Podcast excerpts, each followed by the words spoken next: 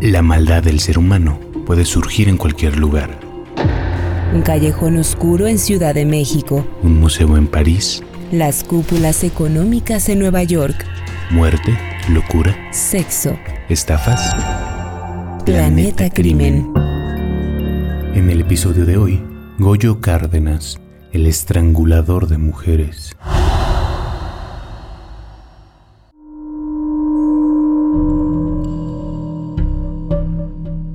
Graciela.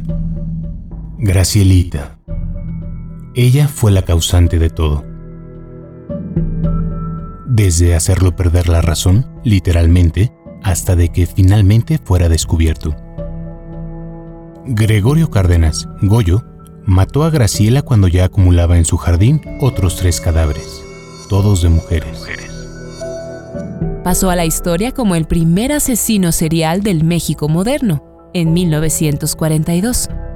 Aunque hablando en términos actuales, fue el primer feminicida. Sexo, estrangulamiento, ira por un rechazo y odio hacia las mujeres se mezclan en esta historia.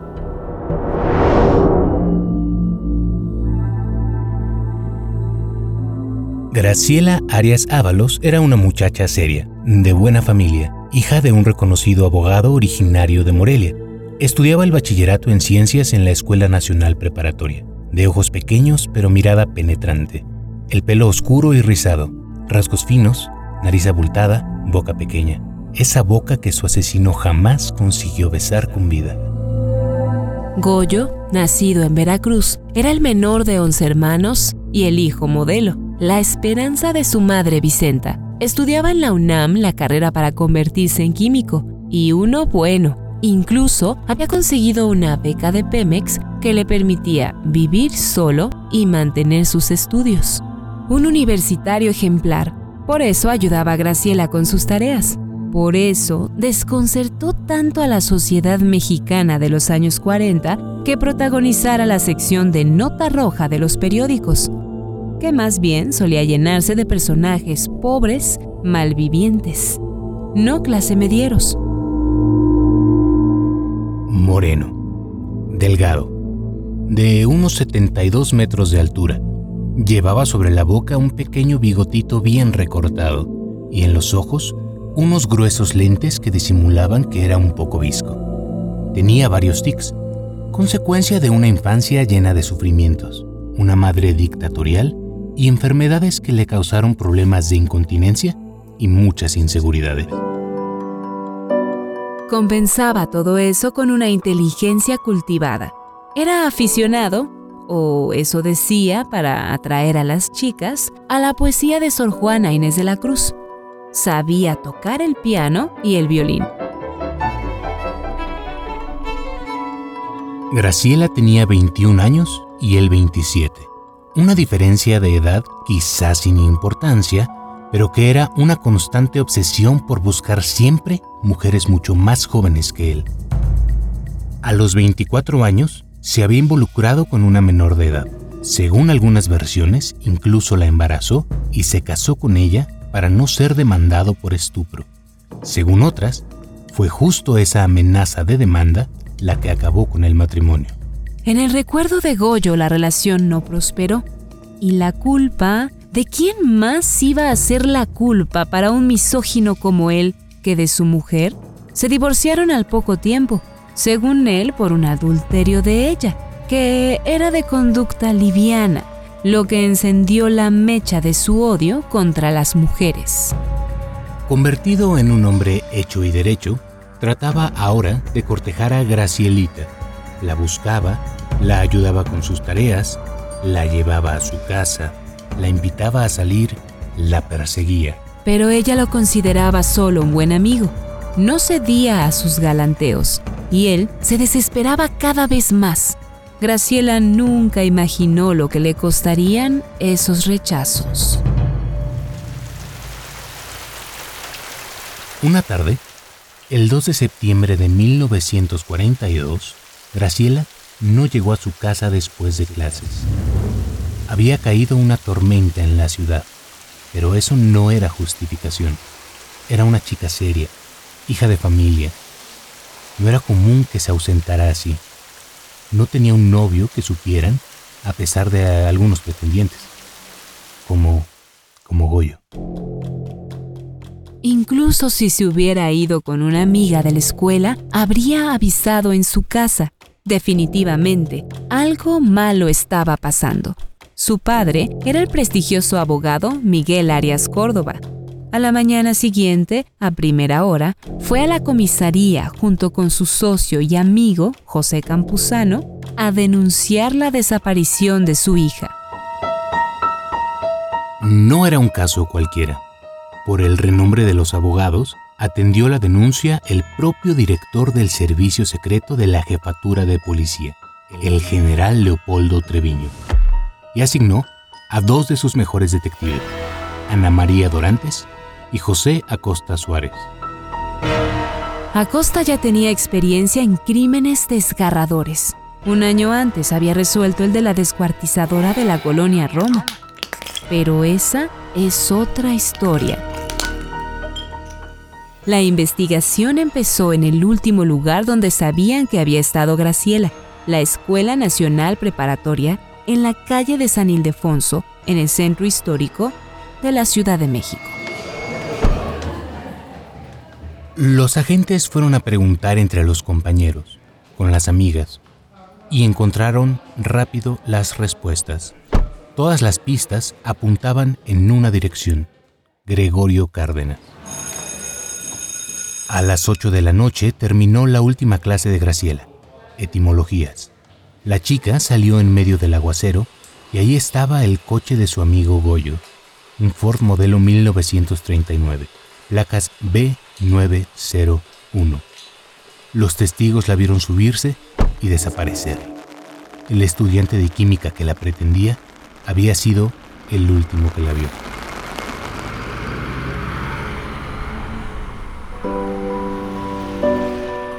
Pero Gregorio parecía tan buen muchacho. Hasta el licenciado Arias le dijo a la policía que era un tipo serio, honorable, que él, él no podría haberle hecho nada a su hija.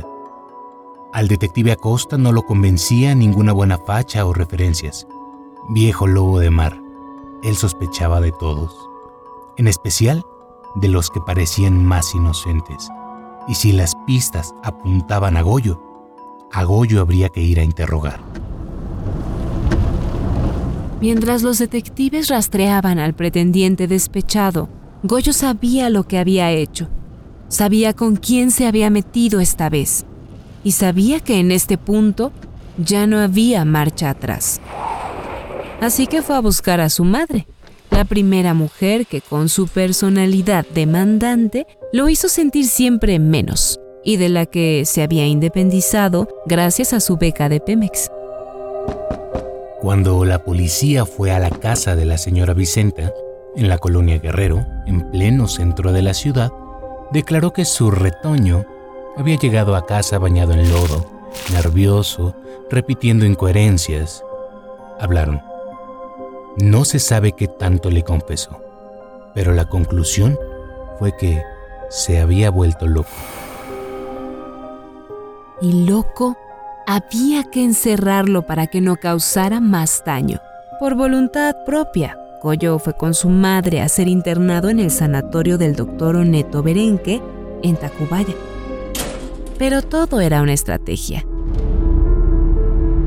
En lugar de darse a la fuga, volver a su natal Veracruz, quizá el plan era refugiarse en esa clínica. Y ahí lo encontró la policía cuando llegó su momento. El doctor Oneto lo entrevistó. Le hizo un examen detenido y concluyó que el presunto loco en realidad no lo estaba. El mismo Goyo le confesó después que estaba fingiendo, pero porque intentaba esconderse del abogado Arias, que lo quería culpar por la desaparición de su hija. Después de haber entrevistado a la mamá, los detectives acudieron a la casa de soltero de Goyo Cárdenas, en la calle Mar del Norte número 20 de la colonia Tacuba. Estaban por descubrir el horror.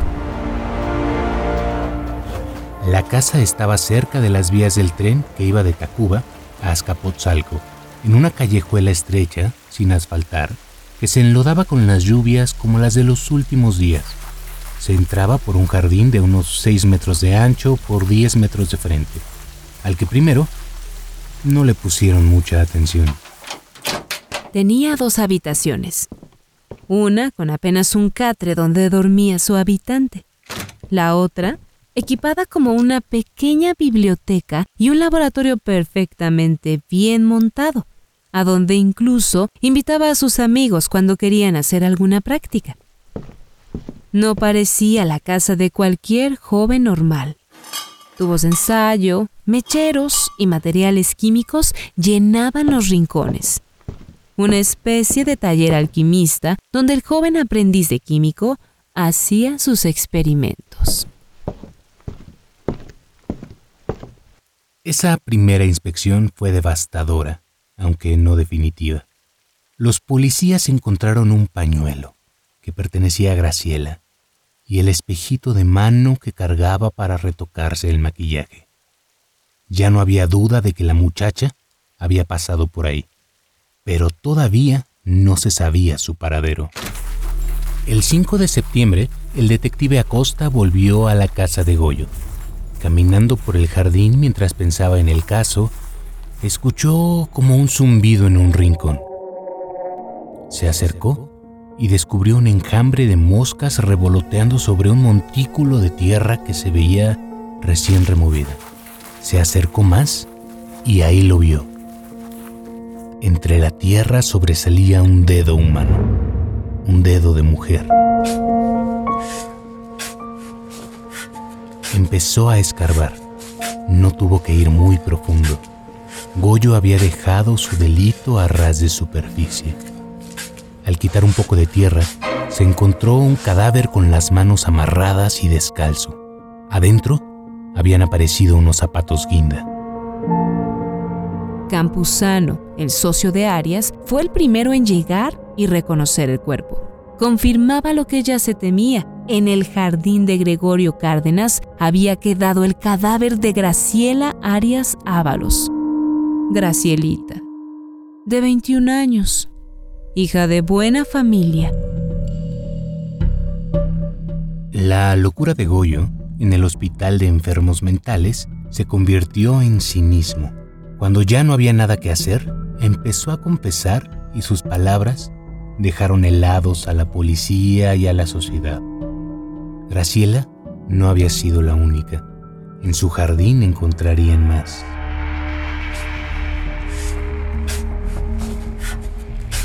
La policía utilizó palas que prestaron los vecinos para deshacer el trabajo de ese macabro sepulturero y desenterrar toda la verdad. Cavó donde un agente había sentido un montículo bajo sus pies. Luego donde otro también notó algo raro hallaron otros dos cadáveres amarrados de pies y manos. Uno semivestido con un traje negro y saco a cuadros.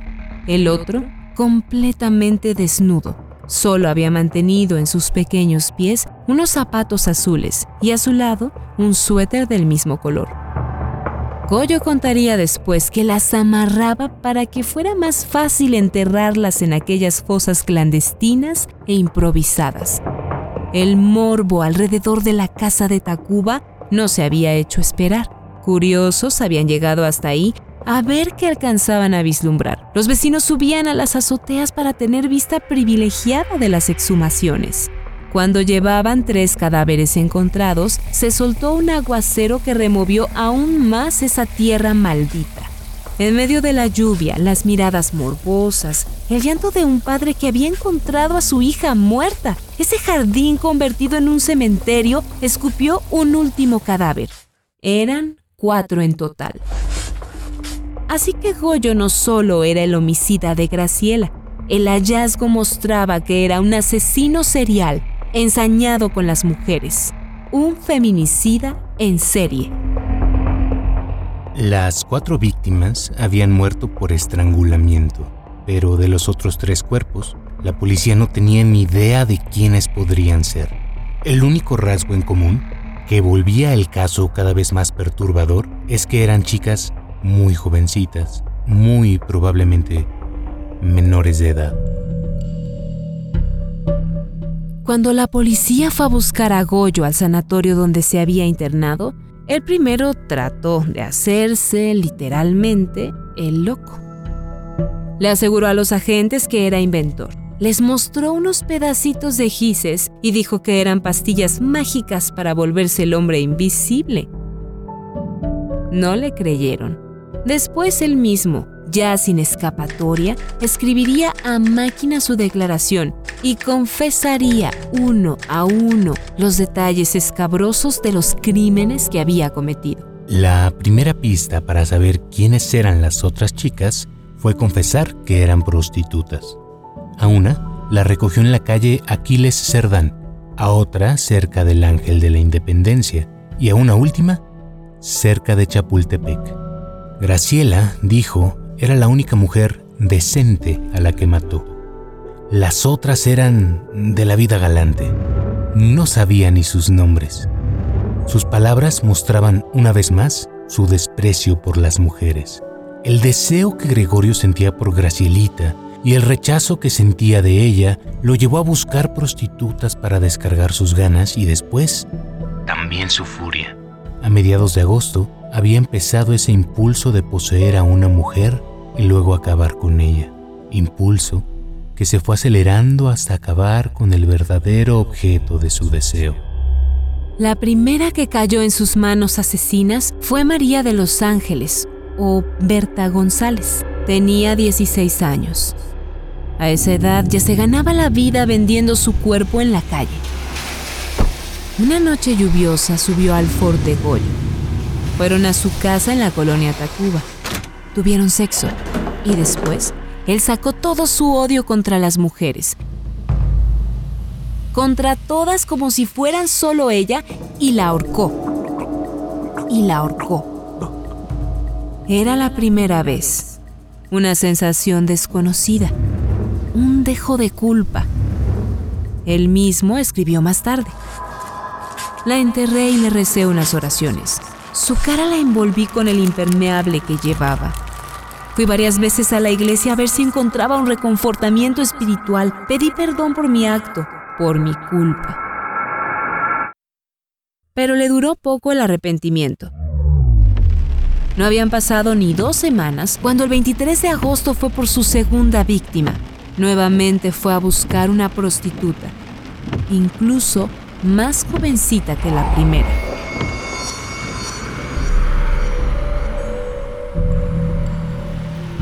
Raquel Rodríguez León, dijeron que se llamaba en un primer momento, aunque también se dijo después que esa chica había aparecido con vida al poco tiempo y que en realidad nunca se supo de quién era ese cadáver de muchachita encontrado en el patio del estrangulador de Tacuba. De ella también escribió el asesino en sus confesiones. Se desnudó e hicimos el coito, entregándonos el uno al otro. Cada quien se vistió y fue ella al inodoro a lavarse. Le llevé el agua para que se hiciera el aseo. Había terminado de hacerse el aseo cuando volvió a renacer en mí el odio que expuse en el caso número uno, la repugnancia por la mujer. Y vagamente recuerdo que con lo primero que encontré se lo quise poner al cuello. Parece que fue la toalla que estaba en el tocador o algún cordón. Ella se lo quiso quitar. Me dijo, así no, no hagas eso. Pero Goyo no se detuvo y acabó con su vida. Las ansias de matar se hicieron más fuertes. Ya no esperó ni una semana. El 29 de agosto volvió a salir a buscar una presa. Rosa Reyes Quirós fue la tercera víctima también prostituta, a pesar de sus 16 años. Eran mujeres de la calle, declaró Goyo al ser apresado. Les ofrecí dinero, las llevaba a mi casa, donde me saciaba en ellas. Después de tenerlas, no sé qué me daba. Lo que sentía era algo horrible, un odio espantoso hacia esas mujeres por todas las mujeres.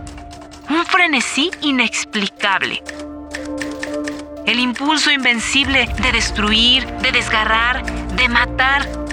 Y las maté. El monstruo estaba suelto. Goyo no soportaría más sin hacer suya a Gracilita y de no lograrlo, no soportaría sus rechazos ni una vez más. Cuatro días después de haber matado a Rosita, fue a recoger a Graciela a la escuela, decidido a besarla. La tormenta dificultaba la visibilidad en las calles de la ciudad. Goyo no tomó rumbo hacia casa de la muchacha, sino hacia la colonia Tacuba, hasta que llegó a su propia casa. Los vecinos declararon que pasó mucho tiempo ahí, sin entrar a la vivienda. Incluso a uno le dijo que se le había atascado el coche y estaba batallando con él, que quizá necesitaría ayuda.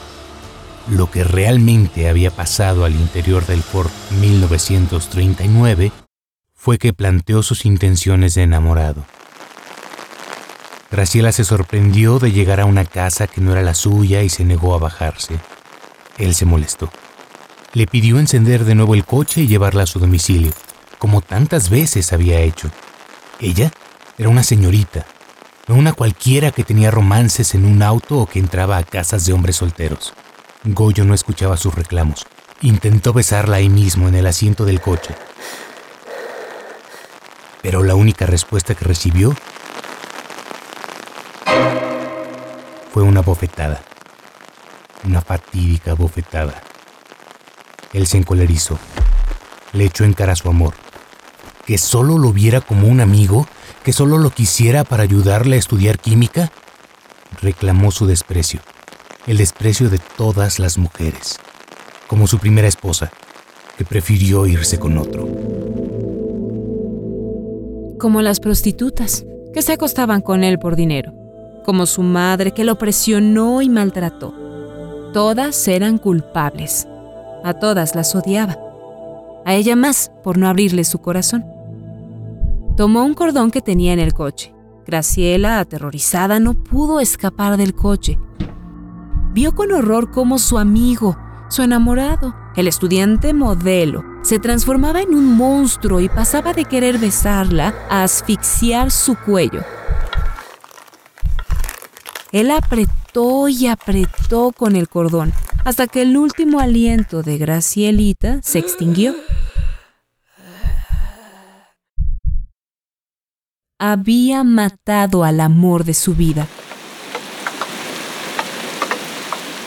No podía dejar el cuerpo ahí. Lo enterraría igual que había hecho con las demás, pero no sin antes hacerla suya. Aunque fuera inerte, aunque no sintiera ni una caricia. Con ella invirtió el orden de su crimen. Como no hubo sexo, siquiera un beso, violó el cuerpo todavía tibio de la muchacha después de haberla estrangulado. Así, en la acusación contra Gregorio Cárdenas pesarían no solo los cuatro asesinatos, sino también el delito de necrofilia. Pero quizá en este punto es donde empieza la parte más oscura de la historia, porque lo horrible de sus crímenes y la sangre fría para confesarlos se convirtieron en un macabro espectáculo. Y él en un célebre criminal, con fanáticas que le mandaban cartas a prisión, leyendas a su alrededor y hasta un video pornográfico clandestino, supuestamente de orgías en las que participaba. Según crónicas de Carlos Monsiváis, alrededor de la casa de Tacuba se vendían aguas frescas y los vecinos cobraban por permitir el paso a su azotea para contemplar desde ahí el cementerio del horror. Había quien ofrecía en venta los tubos de ensayo y probetas que antes fueron del laboratorio del estudiante de química y hasta cordones de los que supuestamente usó en sus asesinatos la policía permitió que numerosos periodistas lo entrevistaran. Durante años se publicaron reportajes siempre exclusivos del arrepentimiento de Cárdenas, de nuevos detalles sobre lo ocurrido. Un reportero de El Universal le preguntó qué castigo creía merecer por sus crímenes. La muerte, respondió. Solo la muerte merezco. Sin embargo, yo querría que me juzgaran 10, 20 gentes profesionistas, obreros, de todo, que me oyeran, que supieran mi caso. Si me condenaran a muerte yo moriría. Si me sentenciaran a 20, 30 años, los purgaría. ¿Entonces no le teme a la muerte? ¿A la justicia? preguntó el periodista. No, no le temo a la muerte ni a la justicia de los hombres. Solo le tengo miedo a la justicia de Dios. Cárdenas fue encerrado primero en el Palacio Negro de Lecumberri, conocido porque era donde también se encarcelaba a presos políticos de la época. El dictamen pericial había sido contundente. Decía, el examinado posee un elevado grado de peligrosidad y debe ser segregado para los efectos del tratamiento y de la defensa social. Su caso fue puesto en manos del psiquiatra Alfonso Quirós Cuarón, considerado el padre de la criminología mexicana, que lo entrevistó y estudió a fondo. Sus conclusiones estaban llenos de términos extraños, pero que apuntaban a enfermedades mentales y delirios sexuales. Su estado mental, expuso el doctor Quirós, corresponde al de la personalidad neurótica, neurosis evolutiva, organoneurosis, de tipo introvertido con tendencias homosexuales, narcisismo y erotismo sádico anal. Desde el punto de vista psiquiátrico, su estado neurótico es de esquizoparanoide. También escribió que Goyo padecía un síndrome hipofiso hipotalámico postencefálico. En pocas palabras, que era un enfermo mental, un verdadero loco. Pero ese diagnóstico implicaba que el acusado, al considerarse que no entendía sus actos, que no veía diferencia entre el bien y el mal, era inimputable es decir, que no se le podía juzgar como a un delincuente común. Con ello, tampoco él podía impugnar o tratar de defenderse legalmente, por lo que el juicio quedó interrumpido y no se le dictó sentencia en más de 30 años. 30 años. Goyo fue llevado al manicomio más grande de la época, La Castañeda, del que actualmente solo queda el recuerdo en el nombre de una calle de la zona de Mixcoac. Ahí pasó casi cinco años Goyito, como ya le decían para ese entonces. Era un loco, a veces no tan loco, y siempre encantador. Sabía ganarse al personal. Manejaba una tiendita en el lugar vendiendo alimentos. E incluso había rumores de que de vez en cuando le daban permiso de salir del psiquiátrico y regresar. A voluntad. Hasta que se fugó. La Navidad de 1947 Cárdenas volvió a saltar a las portadas de los periódicos. El loco más famoso de México se había escapado del manicomio. Las mujeres no estarían tranquilas sabiendo que un asesino enfermo de misoginia andaba suelto. El punto flaco de su huida fue que no escapó solo, sino con otros tres o cuatro pacientes. Tiempo después, uno de ellos volvió y delató la ruta que había seguido el organizador de la fuga hacia Oaxaca. Goyo fue encontrado en Ixtepec, convertido en maestro de primaria rural. Hubo quien dijo que se había ido con una enfermera del propio psiquiátrico. Lo cierto es que su cinismo volvió a dejar a todos helados. Cuando lo recapturaron declaró que no se había escapado. Simplemente se estaba tomando unas vacaciones. De regreso en la Ciudad de México se dio prioridad a su peligrosidad por encima de su supuesta locura y fue encerrado en Lecumberri. La lúgubre penitenciaría porfirista no hizo mella en los ánimos de Goyo. Al contrario, aprovechando su inteligencia, muy superior al promedio de quienes terminaban en la cárcel, decidió ponerse a escribir lo que se vivía ahí dentro y se convirtió en el cronista de Lecumberri.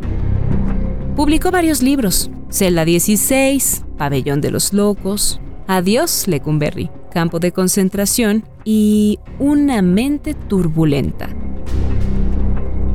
También se puso a estudiar derecho y memorizó el Código Penal. Con eso, ayudó a defender a otros presos que eran sus compañeros en la prisión. A su salida, llegó a obtener el título de licenciado en Derecho. Leía poesía y pintaba. Y además, encontró el amor. Desde que la nota roja lo hizo famoso y se supo que estaría encerrado como enfermo mental, muchas mujeres pedían permiso para ir a visitarlo, argumentando un interés científico por su caso. Gerarda Valdés fue una de ellas. Goyo no sintió con ella ese odio que lo llevó 10 años antes a matar mujeres. O tal vez la situación era distinta, encerrado como estaba, pero al cabo de una relación, se casaron en 1953 con él estando en prisión.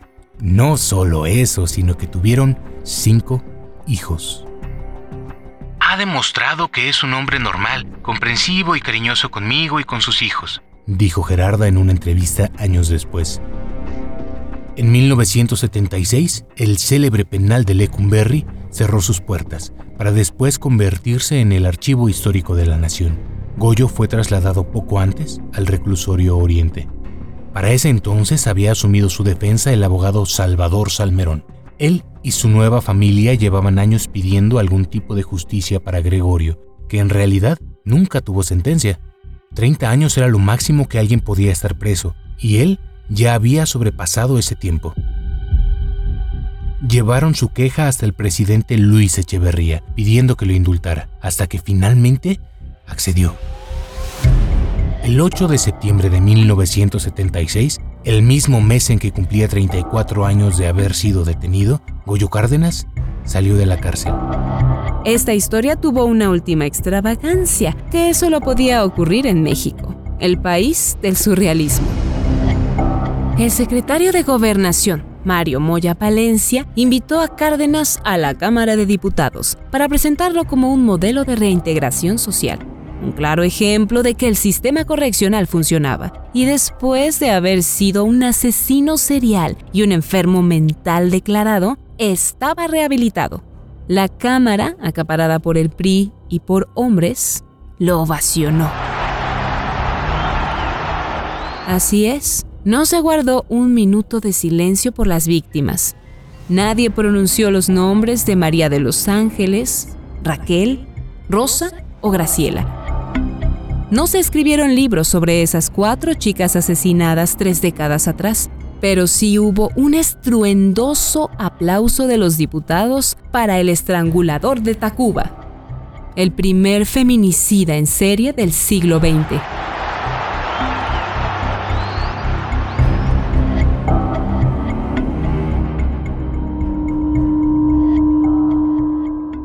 narrado por Mariana Perusquía y Ricardo Ribón.